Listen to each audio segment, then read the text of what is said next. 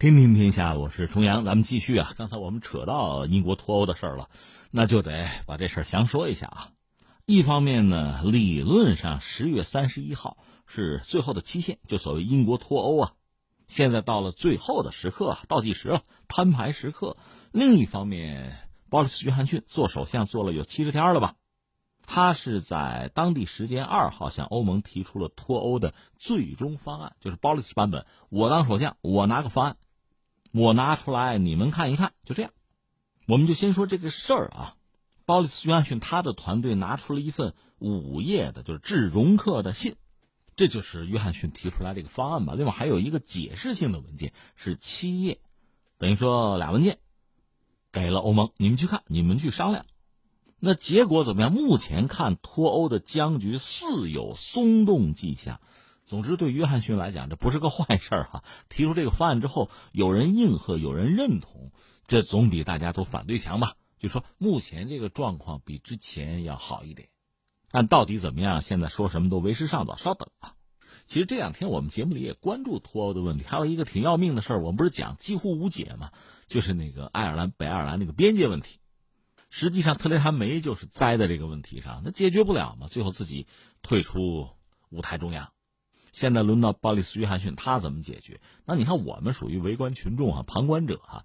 你旁边看下棋的，你也有感觉，这棋下的漂亮，哎，他能解决问题，这招我得学学。有的，哎呀，这个臭棋篓子呀，这个笨呐，是吧？我们作为围观者、旁观者，我们也会对他们提出来的方案也会关注，也会品头论足。我们看一个聪明人怎么解决棘手的问题，当然，我们也可以看，呃，可能一个笨蛋怎么把一个本来很好解决的问题搞得解决不了。这很有意思哈。那这次保里斯·约翰逊他拿出是个什么方案？大约核心是这个意思吧。嗯，这就说到我们刚才说十月三十一号理论上脱欧的最后实现，对吧？在这之后呢，还有一个脱欧的过渡期，是到二零二零年的十二月三十一号结束。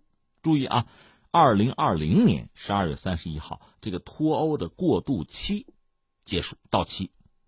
按照约翰逊的想法，那天到来的时候，就说过渡期结束之后吧，北爱尔兰这不是英国的吗？北爱尔兰要随着英国是一同退出欧洲关税同盟，英国就不再受欧盟贸易规则的管辖了。但是呢，会创建一个覆盖全爱尔兰岛的，就不管是爱尔兰还是北爱尔兰啊，覆盖全爱尔兰岛的商品管制区。那就是爱尔兰、北爱尔兰之间的商品流通还是遵循欧盟单一市场规则，不在北爱边境上设检查站。这个方案生效之前呢，就是二零二一年的一月一号，是由北爱尔兰议会来投票决定是否开始执行。之后每四年投一次，你投这一次就是决定未来四年的安排，是这样。英国的《卫报》就说：“这叫一国两线吧？什么意思呢？就是说，它主要特点就围绕北爱问题出现两条边境线，一条是就商品监管的边境，北爱尔兰和爱尔兰之间那个商品流通呢，还是遵循欧盟单一市场规则，检查站呢是设在北爱尔兰和英国之间的爱尔兰海上，另一条呢是关税的边境，就北爱脱离欧盟的关税同盟，这条线呢是画在爱尔兰和北爱尔兰之间。”这个之前特蕾莎梅她提的那个方案是不一样的，有人专门拿之前那个特蕾莎梅的那个方案，有一个所谓的后备计划嘛，和约翰逊这个比较。那个后备计划是想怎么着呢？如果过渡期啊，英国欧盟还没谈妥，到过渡期结束的时候呢，为了确保北爱尔兰、爱尔兰之间不出现硬边界，那北爱尔兰地区呢将无限期的留在欧盟的单一市场和关税同盟之内。直到找到合适的这个解决方法，所以这个应该是没想出来的办法。这个办法英国国内肯定不同意啊，脱欧脱欧，这不没脱出去吗？而约翰逊这个方案呢，实际上是包含了之前那个后备计划，只不过呢，范围是从整个英国缩小到北爱尔兰。而这个想法其实据说特蕾莎梅也不是没想到过，但当时这想法是被北爱尔兰的那个什么民主统一党给否决了。所以怎么说呢？我们看到约翰逊确实是比较认真的思索了特蕾莎梅是怎么摔的跟头，应该这么理解，他是有针对性的，还是找到了办法？当然，他背后是有智囊团的。你要问我，我的感觉还是维持我先前的判断，就他还真是有一些想法。你比如从竞选的时候，他就明确的讲要硬脱欧，不惜代价。一旦上台呢，还要把议会给休了会。虽然最后被最高法院裁定是非法，但是他这个怪招迭出哈。这人平常不是也喜欢搞怪嘛，做鬼脸什么的哈，表情包，他确实是有些怪点子。那么这次他拿这个方案说到底，大家同意这事儿就过了，不同意。那他的命运和特雷莎梅可能差别就不大。他现在把这球呢，等于说一踢给北爱，最终决定权给北爱尔兰议会，你们看着办。第二个呢，这球又踢给了欧盟，我已经做了妥协，下边轮到你们妥协了。这是约翰逊现在干的事情，智不智慧的不好说，聪明还是有的，我是这么认为。其实我们评价一个人啊，特别是历史人物的时候，恐怕你真要考虑到就具体的，就是。历史啊，那个背景，那就说约翰逊现在这个角色、这个位置，他遇到的这些问题，有没有更聪明的办法？有没有更漂亮的做法？我们要看的是这个。总之，现在他给了一份答卷，这个答卷打多少分，咱们还得走着瞧。那你说这几家态度怎么样？一个是欧盟，这个方案公布，等于说就给到欧盟手里了，这球踢给了约翰逊的对家，就是欧盟。这个约翰逊在保守党年会上还演讲嘛？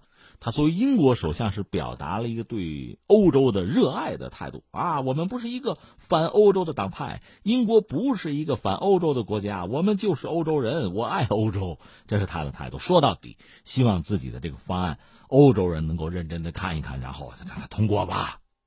那对于欧盟来讲，这个方案确实需要仔细的考量，要权衡利弊，因为这里面涉及到一个爱尔兰，爱尔兰是欧盟国家呀。北爱尔兰是英国的一部分，爱尔兰不是，是欧盟国家，所以你作为欧盟，你得考虑爱尔兰的利益。如果你很强硬的拒绝呢，那么作为约翰逊，恐怕就会有口实、有理由，真的就硬脱欧了。我妥协了，你不妥协，好吧，那我也不妥协了，可能出现这么一个结果。而且到了这一步的话呢，协议流产，双方谈崩，你要负责任呐。我的方案你不同意吗？而且我这个方案是有妥协、有建设性的。你要拒绝了，欧盟你要承担责任。那谁愿意背这个锅？谁也不愿意啊。所以这个事儿，欧盟需要小心谨慎的回应。容克就说呢，我认可新方案里取得的积极进展，特别是对于全岛管制区的设置，但它存在一些很有问题的点。你比如说，怎么样切实的保障北爱边境的和平啊，以及实质性的海关规则要如何操作等等等等。但到这一步可就是技术问题了啊，还有很多工作要做啊，这话就就比较比较大落货了。那就说继续谈呗。至于爱尔兰，爱尔兰总理是瓦拉德卡，他说新方案并未完全达到后备计划里的原则上同意的那些目标，不过他会进一步研究方案的细节，并与欧盟机构进行磋商。默克尔说话比较实在，他就说欧盟其余二十七国呢站在一起，对这些方案呢这个仔细研究吧。评估啊，没态度，先研究再说，很谨慎。这是欧盟的态度啊，那等等瞧吧，反正球踢给你了。另外，英国国内还有一摊呢。你知道，特蕾莎梅和欧盟达成的协议是三次遭到英国议会的否决的。那么，约翰逊这个新方案，你注意，他本人是保守党啊，他又是党魁，所以保守党呢没什么好说。关键是保守党外，现在说是有一些支持的声音了。这个和以前比起来，似乎就是议会的态度有所松动，这是目前我们看到的状况。对约翰逊来说，这不是个坏消息吧？但接下来会怎么样，还得还得走着瞧。